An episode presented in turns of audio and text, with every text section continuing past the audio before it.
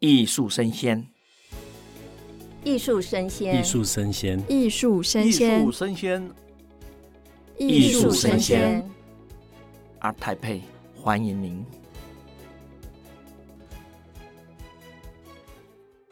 您现在收听的是二零二二艺术生鲜 ART TAIPEI Live Talk，我是主持人，我是坤坤。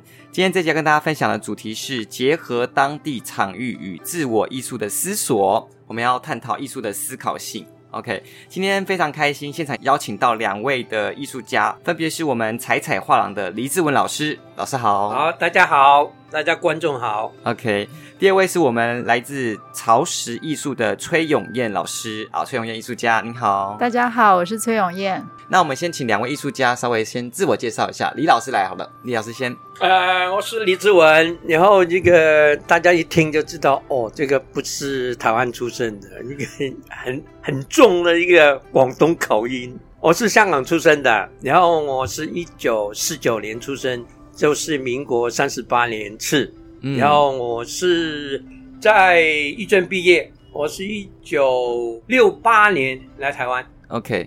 那中间到了很多地方去学习艺术嘛，对不对？OK，有去过了美国，然后有去过意大利，有去过荷兰，然后修习很多艺术，然后后来在台湾教书嘛，对不对？对对对，我回来服务就是在一九八四年回到我们国立艺术学院。嗯，现在已经退休，变成创作家了嘛，对不对？没有在教书了。呃，我不是在退休的时候创作的。是一直都在创作，我一直在创作。了解了解。那我是对我退休了差不多，哎呀，快七年了。二零一六年对不对？二零一六年从学校退休，但是还是在创作，对不对？对对对对。然后另外一位现场艺术家崔永燕艺术家，刚好又是我们黎志文老师的学生，对不对？好，那我们请我们的艺术家崔永燕老师帮我们稍微自我介绍一下。呃，大家好，我是崔永燕。然后现在听完老师的介绍以后，我就发现我跟老师感觉好像很有缘分，因为老师一九六八年来台湾就开始。在艺专，对不对？对对对。然后呢，我是一九六八年出生的。当然不是啊，没有那么早，好害怕哦。但是其实一九七几年不能讲几。那个我看到崔老师、崔永元老师，因为我其实有做一些功课，知道老师大概真正的年纪，但是老师看不出来。嗯，嘘，不要告诉他。看起来，李志文老师也看不出来啊。李志文老师也看不出来啊。老师也看不出来。我是一九七几年，不用不用不用讲，应该是。黎志文老师在念艺专的时候，我住在艺专的隔壁。哦，我家就在，他是板桥的，我就住在艺专旁边。嗯，然后所以我从小长大的邻居们都是艺专的学生。对，很特别啊，很特别。那是因为这样子，所以要读艺专吗？就受到那个耳濡。我我曾经那因为那呃，在我国中的时候，艺专还是专科学校，所以我曾经想要去申请，就是直接去念那个专科学校，后来没有成成功。然后呢，因此呢，就因缘际会的，就是考上了北艺大，最终还是成了老师的学生。也不是因缘际会啊，就是命中注定，命中注定才能考上我们那个。艺术学院哪是要叫艺术学院嘛？对，对对那时候叫艺术学院，我们要念五年。OK，对，因为老师，嗯，李志文老师是做像石雕嘛，或是铁雕，对，对不对？对，老师也是上他的这个课嘛，因为老师也是做雕塑，对不对？我那时候上老师的课比较有趣，那时候我们比较是老师是会出很多的题目，比如说我最记得第一次的题目是那时候大刚大三，然后老师出的第一个题目是要做会动的雕塑。对，因为因为他常常有人误会，因为。黎志文老师都是做石雕，其实不是。有时候他们会叫我哦，石雕艺术家，不是，是我是雕塑家，不是雕刻，是雕塑。对，我有问题。雕塑要雕刻，只是说，那雕刻是一个减法，然后雕塑啦是一个雕刻跟塑造两种一个技法，一个是减法，一个是加法，然后。跟你再搞清楚 一点，就是雕塑这个名词啊，是外来语，嗯、外来语。因为通常我们在中文里面啊，在尤其是在中国，我们用这个字的时候啦，我们都会用木刻啊、石雕啊，哦，或是泥塑啊、彩塑，嗯、一个是减法，一个是加法。通常在中国这个用字里面啊，我们都会将一个材料跟一个。技法连在一起的，所以我们会有一个什么木刻版画啊，嗯，我们不叫木雕版画，要雕刻，要雕刻是一个雕是一个圆雕的，刻了是一个平刻式的。嗯，所以我们讲雕刻雕刻的时候，就是两种不同的技法。嗯嗯，我们不会说是，哎，去雕一个图章，我们是刻一个图章。嗯，要刻是一个平刻式的，是平面的。你要雕的是一个圆雕的。立体。然后呢，通常我是喜欢。对不起啊，我没关系，没关系，老师可以分享，老师分享。然后是因为我是比较个性比较直接一点，所以我就喜欢用减法，嗯，而不是用塑造，嗯，要塑造啦，它整个技法是一种间接的技法，对，那它这个泥塑完啊，或是怎么样，用软性那个材料塑造好之后啦，再去加工变成一个。固定那个材料，比如说石膏啊，或是给它去翻铜啊，这样子变成永久性的一个材料，哦，变成永久的一个作品。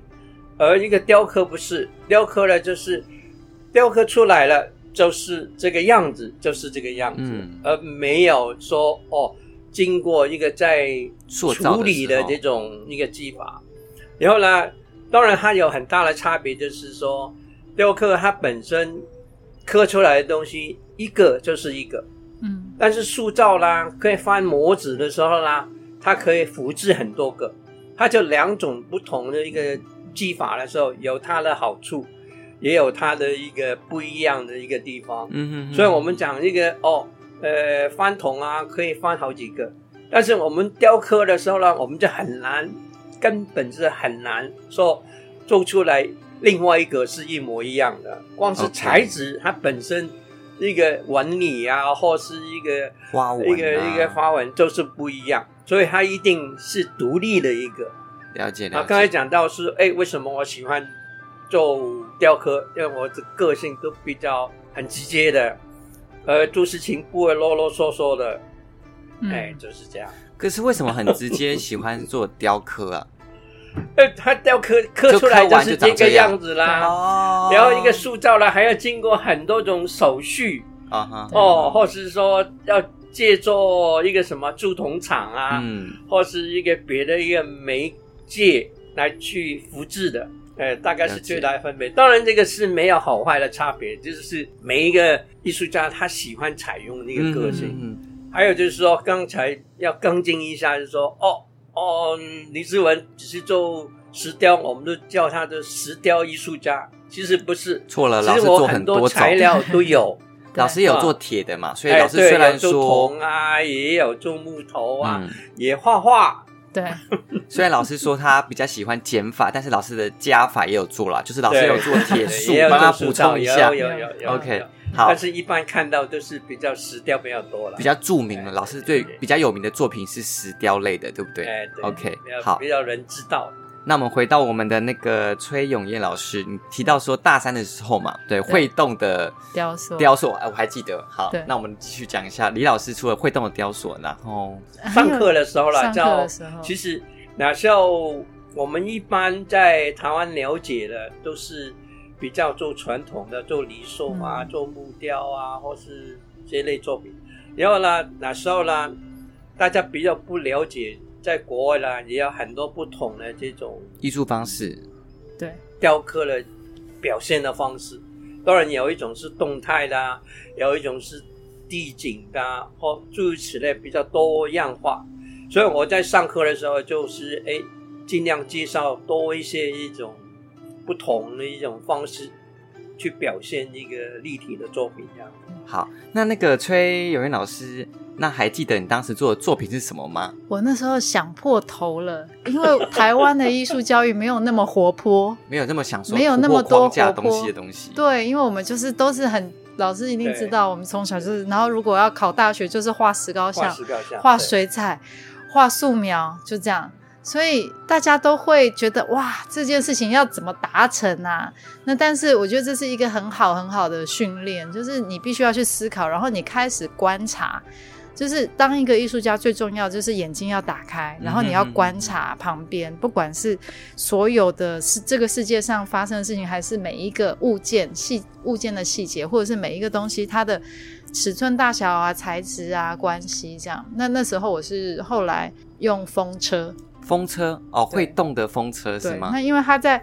它单一不动和它在旋转的时候会构成的那个形象是不一样的。然后、嗯、我用风风车去做了一组的东西，这样。那我们也知道，就是崔老师现在也很多作品是雕塑嘛。我的是加法了。对对对对，就是所谓老师有翻模那种，是不是？对，因为加老师刚刚说的加法和技法，就是我们比如说有的人做雕塑是用土。堆土，土慢慢堆堆堆出一个形象来，嗯、比如说一个人形，比如说做泥塑，我要做一个老师的形象，我是用泥塑去堆，呃，中间抓一个大概的形状以后，把土加上去，塑造出这个人物的，对对对。那如果我是要用石雕去像去刻出一个人形象，就是一块石头要一直刻掉、切掉东西，把它去掉，然后呢刻出这个形状来。那我的是加法，就是因为。我无能为力做减法，做石雕，比较累是比较，我的力气不够。OK，对，就是那个要要要一直不断的训练，然后要有那个那个那个不只是积积聚，其实他那个所需要的那种毅力很非常非常的辛苦。嗯、那个粉尘那个都不是一般人可以理解，在工作中。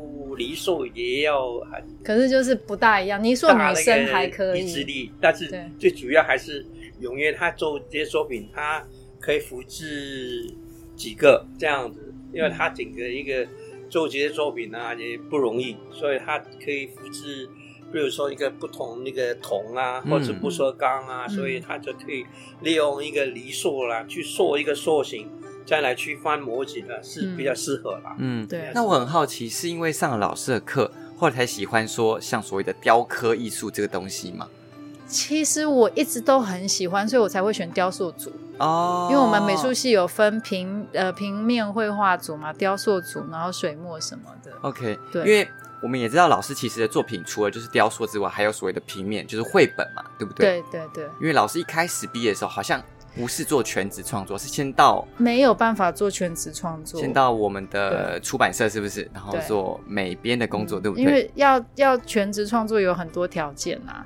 第一个是说你要有空间呐、啊，嗯、然后还有就是说你要有一个大环境的支撑，不是说我今天做了一件作品拿出来 我就可以活下来了。其实很多很多艺术家，其实全世界都一样啊。艺术家要能够这样子一直持续的做作品，这件事情其实本身就不简单，因为我们都知道艺术品是。不不被需要，它不是一个被需要的奢侈品那一类的东西。对，它它是一个，它是怎么讲？你喜欢，或你真的很你很喜欢，然后你有能力，你可以拥有它，但是它不是一个必要性的生活所需。嗯、那我大学毕业的时候没有那样子的能力，可以和空间，不管在各个条件下，不大有办法继续去做这种雕塑的创作。然后我在大学的时候做雕塑也跟现在不大一样。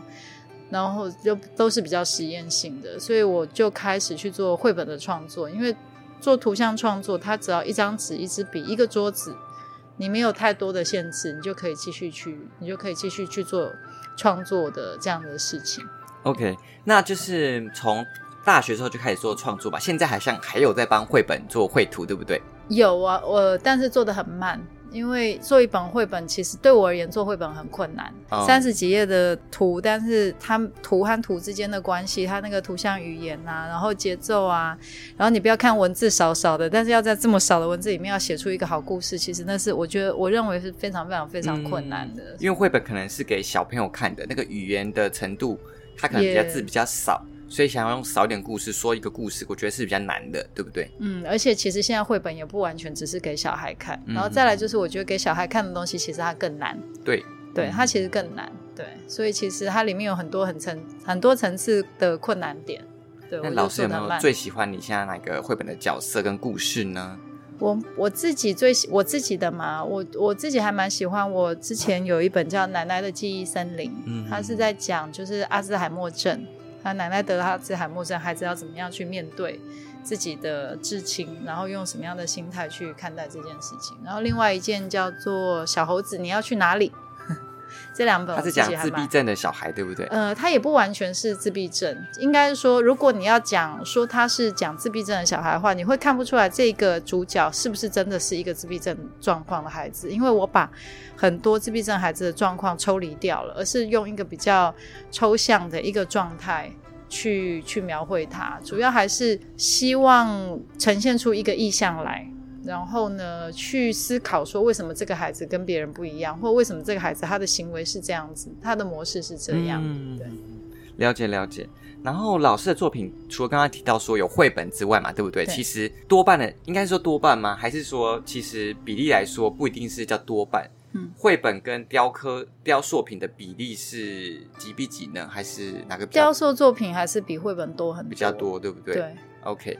所以，真正从一开始说大学毕业的时候做绘本创作啊，到后来怎么会转念想说啊，那我来做一下雕塑品好了？是什么契机跟想法？这样？其实就是做绘本创作的过程中，我也有做一些图像创作，然后慢慢慢慢在这个领域累积了一些东西以后，就开始有展览的邀请。然后大概二零零六年的时候，那时候好像全全全全世界的那个艺术市场都比较兴盛，嗯，开始有很多画廊，然后我刚好也被邀请去台东铁道艺术村展览等等，就是有一些展览的契机，慢慢慢就有机会把我心里想要做的东西做出来。OK，对，所以就开始有机会可以把雕塑做出来。然后老师，呃，应该是说他的标志性人物是一个胖胖的小偶，对不对？四肢短短的这样。身体大大的，可以这样讲。对，那为什么会想创造这个角色？他是谁，或是这个意象来自于哪里呢？其实，其实并没有特别去帮他做一个设定，只是那个，我觉得就是老。李志文老师一定最了解，就是我们不会去特别去设定说我要做一个什么样子，而是 有一些东西是就是你自己慢慢慢慢，他很直觉的，慢慢那个形象就出来了。那那个形象出来以后，你可能是过了一阵子以后，你才了解为什么我自己会觉得这个形象是对的。哦、可是我觉得对一创作者而言，有的时候在做的时候只有对和不对，嗯，就这个感觉对和这个感觉不对，而不是说我要做出一个什么来。好像是这样哎、欸，因为我这几天访问了很多艺术家。他们就会说，有时候就是看自己的作品，就是觉得啊、哦，我找不到我要的东西，但是也不知道自己找到东西在哪里，就会一直去找，一直去找。对，对所以就后来找到这个小胖偶，他有名字吗？还是他小胖偶很没礼貌？OK，他没有名字，他就是一个状态，一个状态。对，对，然后所以后来老师的作品就出现很多这个我俗称的小胖偶啦，因为他就是身体胖胖的，这个人物的形象，然后结合了很多的不同的。文化层面的东西，像老师可能很喜欢是中华文化，对不对？所以有一个戏偶的马戏团系列，对不对？呃，马戏团系列它跟中国中华文化比较没有那么直接的关系，但是它是从那个里面开始拉出来的。因为我在做这个系列的时候，在这个过程中，我忽然想到，我小时候很爱看京剧那我小时候一二还有京剧吗？有，当然有啊，当然有，糟糕，一直 暴露我的年龄。因为我可能真的就现在也有啊，现在也有，就是现在但社会上普遍不不容易看到。因为我小时候只有三台，然后呢，嗯、就是只有早上、中午和晚上有电视节目，下午就是京剧。然后我常常就一年级放学两半。一年级就看京剧，我会在电视前面看一两个小时的京剧。然后我一直，我这件事情因为太久了，一开始做这些这个系列的作品，大家要我就是我需要写一些东西，我才忽然想到为什么我对这件事情那么着迷。因为我我的父亲很早就离开了，嗯、然后呢，我对他的认识都是我的妈妈告诉我的。那我的父亲很爱京剧哦，对。那我在想，其实有可能那个对我而言，这就是我和他之间的连接，因为我不认识他嘛。哇，好特别哦！所以我去认识了这个京剧，然后我觉得京剧是一个很棒的艺术形式、表演形式，因为它非常的抽象又隐喻。你它不需要东西，它只要一个字，背景，对，背景很少。对，你华丽的剧团和贫困的剧团，你只要有一个身段，还有一个唱腔。东西就出来了，嗯，所以它的它是一个可能性无限的一个表演方式，我觉得它这一点很迷人，对，那就从这个开始，我慢慢从里面找到一些东西，然后开始做，但是我并没有放太多跟这呃京剧里面的元素进来.我是把它。就是形象化。对对对对，我把它简化了以后，然后结合了一些我们现在生活或者是我们在呃文化我们的生活，然后或者是我们化文化里面看到的东西，比如说我站在金蛋上面的那个金蛋，它其实是有某种文化意涵的，或者是金苹果。那为什么站在金蛋上面是什么？这是什么意思？因为我们知道可能有站球啊，那站金蛋是什么意思？为什么要站在金蛋上面？那就要看大家对于金蛋有什么样的想法。所以他们有一个金蛋给你的想法，那当然有啊。但是问题是说很多东西，我觉得不能把它直接的就彻底的解释出来，因为每一件作品跟他看的人会建立一个关系。如果我们很直接的说，我告诉你，我这一件就是什么什么就封锁他的想象，对，他就他就没有他就没有一个可以感受的空间了。了解了解，所以常常就是我发现，就是观者跟艺术家在诠释艺术品的时候，可能有不同的解释，就是这个感觉，对，对不对？对，嗯、但是我觉得那个是当代艺术本来就是会有这样子的状况，大家都会用自己的感受去重新去解释这件作品。可是我觉得那那本来就是这样，因为艺术品对我而言嘛，作品做完以后，我跟他的关系就结束了。嗯。他他跟别人的关，他会建立，对，他会去建立，每一个人会跟他建立不同的关系。那我跟他的关系还在在这里，但是我不会把用我的我跟他的关系去绑架出绑架出一个状态，然后大家都应该要从这样的角度去看。嗯嗯，当然会有一个概念的解释，但是不会把它说的很。对，了解，谢谢老师。谢谢。那我们现在回到我们李志文老师。好的，OK。刚刚提到就是我们崔永玉老师他的创作的想法跟故事，我发现李志文老师也很喜欢所谓的中华文化，对不对？就是老师把创字的想法有融在你的创作当中，嗯、就是在很多资料当中提到说，老师会把象形啊、会议的智慧啊放到创作当中，是有这回事情吗？呃，没有错，因为当然。我在香港出生以后，当然我是中国人啊。嗯，然后很自然，你对自己的文化应该多了解吧？嗯，对不对？然后呢，我觉得一个我很多这个创作，基本上是还是按照一个什么中国一个文字一个造字这个原理，六书就六种一个方式来去，只是转注假借会，对对对对对。然后我最常用的就是一个象形、象形跟一个会意这两种一个方式。其实我们在看早期啊，其实我们中国这个文字中文，它本身真的很抽象的，很抽象的。只是说我们那时候也不用一个抽象来来说这这个这个事情。其实你将一个外界的事物，也要给它转化成一个平面的一个符号的时候啦。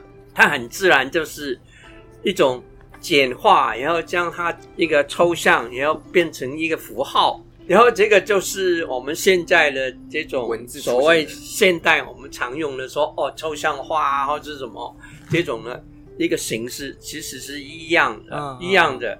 所以它在里面为什么这个字会这样形成的时候啦，你就会发现到一个什么一个。哪时候的一个人造字的时候啦，可以反映出来他们当时候的一种思想、一种生活的经验，还有最主要还是他形而上的一种理念。嗯，还有跟那个人跟宇宙、人跟自然的一种关系。啊，我们很简单，我们就说一个什么“美丽”这两个字好了。嗯，一个杨大为美这样子，大家都知道嘛。啊，上面是个阳，下面一个大。然后再来就是立了，就是哎，那个上面这个笔画呢，就是代表一个什么太阳光照下来一个路，所以你就会看出来一个很漂亮、很美丽的一个风景啦。哦，有没有？而且那时候是农业社会啊，嗯，然后他一个一个一个羊养的大大的时候，哦，这样对他们来讲是很了不起、很美丽的一个事情。所以你在看。整个这个中文这个造字，其实它反映出来就是那时候的古人的这种人生观，还有他对天地啊、对人啊之间的这种想法关系。我觉得这里面这可以蕴含了很丰富的这种东方的一种哲理，所以我就很喜欢的用象形文字啊，跟一个会议。而会议呢，就是我们常常常就说。它是用两个符号，结合在一起，要结合一起，要产生一个新的一个意义。所以我在早期，我到一个意大利去从事创作的时候啦，然后呢就会带带了一本一个许慎的一个《许文解字》，《说文说文解字》对，然后去，然后呢，它在里面呢，从一个象形文字，一个最早的一个甲骨文里面，哎，我就会将很多这种甲骨文一个符号一个字，然后给它变成一个立体的。变成一个雕塑这样，要再过来，我到美国或是到一个荷兰的时候啦，我就开始用一个会议这个方式，然后用两种一个不同的一个材质，然后这两种材质呢，是一种是软的，或是一种是硬的，这样给它组合。我们在我们日常生活里面啊，我们常常会发现到一个中文字很特别，嗯，它都会用两个。相反那个字组合在一起，我们都会用上下啊、前后啊、嗯、左右啊、男女啊，好，你就会发现到一个整个一个那个中国整个一个很多一个文化很多的想法都环绕在一个阴阳这个，嗯，哦，我们也可以说是阴阴阳论啊，或者诸如此类，这个都是其实它这个两个不同的东西。它也也是互相在抵抗，但是呢，要互相在协和或温和在一起，所以这很有趣啊。生死，人一定要有生也有死，所以你就会发现到这个哎很有趣，所以我就会将我的一个创作啊，就会用一些不同材质，要不同材质的时候，它本身是蛮不一样的一个个性的，嗯，所以我给它组合。我早期在荷兰的时候啦，也用到一个什么白石的石头，然后用这个黑豆，然后放在上面，然后给它有一种冲击，嗯，然后这种冲击的时候，当观众看到了，它会产生不同的一种思考，而且这种不同的思考有可能会从他的一个出生的背景啊，或是不同的文化去体会这个，哎，一个豆子跟一个石头在一起的时候，哎，给它产生哪一种感觉？哦，这个是其实我在一直到现在也是喜欢用这种会意的这种手法来去呈现我的作品。所以最常用的我是用一个石头啊，哦，或是绳子啊，哦，或是一个石头，它用到一个自然的一个面，你要再去雕刻，做一些几何的一个造型。而且中国雕塑里面最大的一个特色，我觉得西方没有的，就是一个中国雕塑里面常常用到这种天趣，天。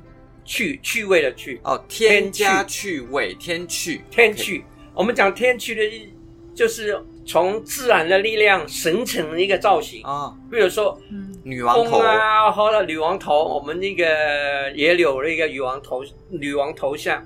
它受到风啊、沙啊这种侵蚀的时候，哎，它变成一个造型。或是说，我们到山里去啊，也要看到一些木雕，它有可能是用一个什么，哎，树根，嗯，啊，或是用一个什么一个竹子的一个根部，嗯，来去做一个老翁。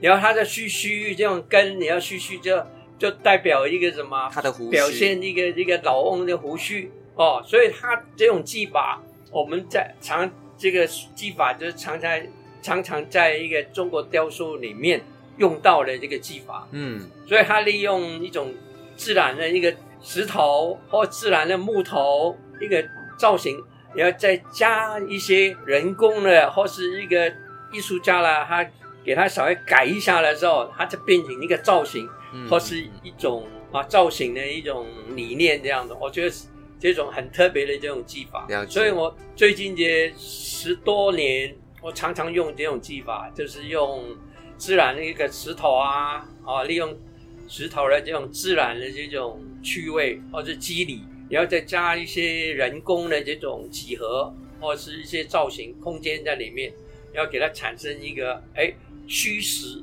这个这个效果，这个也是我常常在用的。老师的作品就是刚刚提到，就有主要我觉得啊，有可能有两种手法，对不对？一种是单一的东西，但是我把它变成不同变的变化。对，第二种是两种。粗的一种滑的那种。或是两种不同的材质，我给它融合。对。然后我觉得老师的作品很有趣的是，连名字，因为像都会取叫做什么之间嘛，之间，很像在两种材之间的光谱移动，是有这个意向吗？之间，对。或是说像是呃两种不同的同个东西变成不同的变化的之间。对。OK，然后老师特别喜欢山跟水，对不对？对对对。OK，所以喜欢石头跟山水。那我就特别好奇啦，因为我想说，老师的山水可能是一个作品，但是是很多作品都叫山水，对不对？还是只有一个叫山水？因为很多作品叫山水，因为它整个意念还是依归在一个山水啊里面。例如这个，然后很自然的这种所谓一个一个山，就是比较我们感觉是比较稳定的。然后水呢，它是流动的，它这个、哦、一个是我常常用的所谓一个虚一个实这样子。去来做这个雕塑里面最主要的一个观念，嗯嗯，然后它这个其实我们在看这个很多我用自然的石头啊去做山水这个作品的时候啦，往往会给观众会联想到我们中国一个水墨画，嗯，所以你将那个自己变小了一点，然后游走在一个什么我那个几何那个面上面去游走，然后你就会发现到好像是。哎，身在一个大山里面，然后在在一个小径里面哦行走，这个这个感觉这样。OK，像这个像这个符是一个玄武岩，然后上面玄武岩，然后雕刻出石阶的感觉。那为什么这个叫山水？可以，这感觉是像是说这边有水会流动吗？还是说？呃，也可以这样说，因为它这个这个水啊。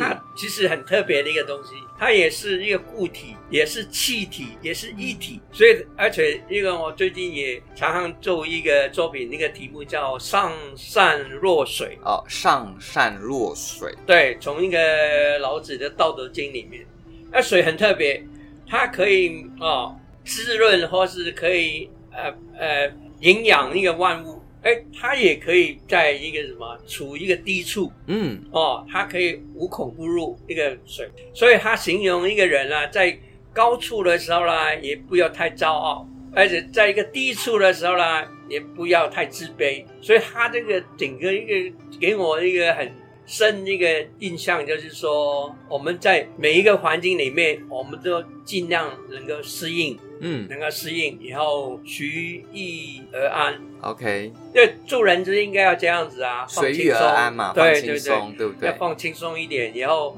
很多事情也不要太在意，嗯哼，也不要太哦太拘谨，你要放开一点哦。所以，当你在有钱的时候，你也不要太骄傲；当你还穷的时候，也不要太觉得太。太太太无能了还是怎么样？我觉得没有这个必要。那每一个人，他生活都有他的不同这个环境，嗯、我觉得就是要怎么去适应他，嗯，怎么去适应他？我觉得也会在其中里面找到一个人生的一种乐趣啊，嗯、我觉得蛮重要的。所以两个老师的作品都会看到一些趣味性或人生的道理，对不对？但我发现其实两个老师的作品除了有刚刚讲到有可能有平面的嘛，也有立体的嘛。那我很想知道是两位老师平面跟所谓的立体作品，在你的心里面啊，是不是有不同的感觉？或是说你在做两个作品的时候，你心里的切换啊，自己的定位是什么？那我们先问我们的崔永业老师好了。在做绘本啊，或是做你的雕塑的时候，嗯、有没有心情不一样呢？可能我开心的时候，我好想画画哦，或是我做我的那个雕塑的时候呢，是抱着什么心情这样子？绘本比较不一样，因为绘本它其实有更大的社会责任，嗯哼，对，然后它当然主要的受众是儿童，可是绘本很单纯，就是说它把一切就是。繁杂的事情都抽离，嗯，就算他讲的很复杂的东西，但是他会有一个很很单纯的一个面向，所以做绘本很快乐。就是我常常在画绘本的图的时候，会不自觉发现自己在笑。嗯，可是当我在画绘画的时候，我我会变得很全心的投入，就是那种全心的投入，比较像是你好像把要把你整个生命丢进去。嗯，绘画是这样，所以你非常的专注，然后会很沉溺在那个那个状态里面。那老师说的绘画是说你在做雕塑前的？就是、呃，不是不是，就是绘画的作品，哦、就是平面绘画的作品。OK。那如果是雕塑的话呢？就是我觉得雕塑。很有趣，是因为我总是要先设定我这个东西大概是什么样子。当我设定好了以后，我开始做泥塑就很快乐，因为摸那个土，摸土是一件很快乐的事情，就是你手上摸到自然的材质，嗯、这件事情其实是很舒服的。那个土的香味，手的触感所以我觉得这之间大概它会有一种情情感上的不同。嗯嗯，老师，那你个人比较喜欢做哪一个？如果自己不能比耶，因为我觉得每就像每一个人都有不同的需求，你会需要喝咖啡，也会需要吃蛋糕，你也需要吃饭，这些东西，嗯、这些东西都在滋补你，所以他们每一个东西都在滋补我，只是说我的状态。不一样的时候，他滋补给我的东西不一样。比如说，心情不好的时候就想要吃甜点嘛，对不对？对。肚子饿的时候就想要吃牛排。对，像刚刚看老师吃香蕉的时候，我好想吃茶叶蛋。我有茶叶蛋在这里。OK，好。那老师呢？因为其实李志文老师他除了虽然他的石雕作品非常有名，而且在很多地方都会看得到，但其实老师也有所谓的平面作品。啊，对对对，对。在做平面跟做呃所谓的不要讲石雕，好讲雕塑的时候。你的想法是什么？不同的意境跟心情，这样。我差一点漏掉了，讲一个，我一直在强调，就是说，嗯，其实任何一个材料，如果它存在一个空间里面呢、啊，都可以做艺术品，嗯、也可以做，尤其是做雕塑的。嗯、所以我们做雕塑呢，不是局限在石头啊、木头啊、铁啊、铜啊这样的，不是的。其实我们只有一个物料存在这个空间里面，占据一个空间的，都可以作为一个做雕塑的材料。好，这个是一个。然后呢，雕塑最大的一个跟那个绘画最大的差别就是，雕塑它多了一种触觉，Okay. 它可以摸的。但是一个平面的时候啦，往往我们传统那个那个绘画的时候啦，西方也好，一个东方也好，它强调一个所谓一个虚拟一个空间，嗯，然后呢，它这个空间我们摸不进去的，但是它用一个透视啊，用一个明暗啊来去代表一个所谓一个立体感，嗯，或是一个空间的这种前后这种感觉，但是它摸不进去的，唯独那个雕塑是可以触摸的。所以，一个雕塑多了一种感觉，就是触摸的感觉，而不只是在视觉里面。所以我们常常说是，哎，是视觉艺术，视觉艺术。但是，雕塑多了一个，就是一个触摸的，可以。所以我很喜欢那个人家去触摸我的一个那个那个雕塑啊，尤其是的石雕，它给你一种很特别的一种感受，而体会到一个材质的这种不一样。嗯哦，当然，我们回来讲到刚才问到一个，我也会做一些平面的作品啊。其实我有很多一个作品呢，是跟雕塑是有关的，然后有一一些呢是在做一个所谓一个草图，跟我一个雕塑啊是有关系的。然后另外一种呢，就是比较怎么讲，比较也不能说是抒情啦，就是诶是另外一种一个思考的模式。然后在平面上面呢、我会做一些符号啊，做一些一个线条，然后再给它一个有一种呃刻的这种感觉刻。所以我在一个纸上面呢、啊，我也会常常会用个刀子啊，或者用一个磨石给它刮出来一个一些痕迹，然后给它有一种破碎的感觉，或者什么，给它有一种雕刻的这种感觉。而这种感觉呢，往往很多朋友也会觉得是好像是一个拓印哦，好像是印出来的。其实我有很长一个时间蛮喜欢那个龙门那个一些拓片，然后他这个那个那个龙门的拓片的时候啦，他往往是从一个什么，他这个。一些碑文啊，嗯，石碑啊，或是刻那个字，然后再再去用一个纸去给他一个拓印出来。然后他这种感觉呢，那个我的绘画，尤其是这种黑白线条的这种绘画的时候，就会感觉上有一点像一个拓印的这种效果，这样子。Oh. 因为我本身也很喜欢一个。一个魏碑啊，就是一个空间线条跟线条之间的这种空间感，嗯、我觉得他们在刻这些字的人啦、啊，一定是一个什么雕刻师傅，嗯，因为他本身就是雕刻佛像的，或是一个神像的，然后再来去哦一个氏族，然后给他一个文章，他去刻，嗯，在一个石碑上面刻出一个文字出来，所以他这个刻这个刻工，我觉得就很像他一个雕刻的这种空间感觉。所以，所以我特别喜欢他在之间那个线条啊，他互相的这种比例啊，还有这种排列啊，这种我觉得特别喜欢。OK，老师自己除了喜欢自己雕刻之外，也很喜欢别人雕刻的作品，就是很爱雕刻这样子。那最后还有一点时间，那我们让两位老师来介绍一下这一次在台北艺博你带来的新作品啊，有没有很有趣、很特别的东西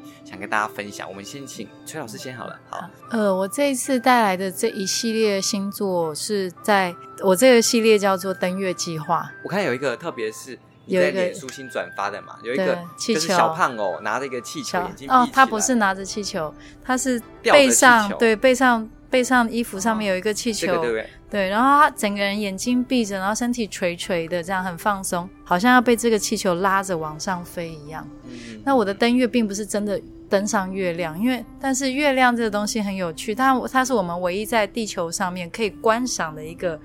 一个行星，然后它会有变化，光线又很柔和，所以我们我们自古到现在，大家都对它有不同的憧憬。嗯，那我要讲的登月，并不是真的登上那个月望月亮，而是一种转换。因为其实我们都很需要在很多现实的状态下去做一个转换，可能那只是一个瞬间，可是透过那样转换，再回到现实的时候，可能你内在平衡了，可能你得到滋养了，你就可以再回到现实中。直到下一次你需要转换，所以这件作品我帮他写了一段文字是：当所有的人都不相信一颗气球可以带着你飞上太空的时候，闭上眼任由这个气球带着往上飘的你，可能有一点荒唐，可能有一点浪漫，但是在闭上眼的瞬间，你确实上了太空，因为在当下你摒弃了现实。哦，就是有时候其实。现实很残酷，但是我们想逃到自己一个想象的空间，这种感觉可以让自己获得一些舒服的。每一个人都有一个自己的转换的方式，嗯嗯，了解。然后还有一些起飞的，对不对？对，有一个是在手机架上，我们也是一样，每个人都现在都都被手机绑架了。嗯，但你进入手机的世界，再出来的时候，那也是一个转换。哦，了解了解，很特别。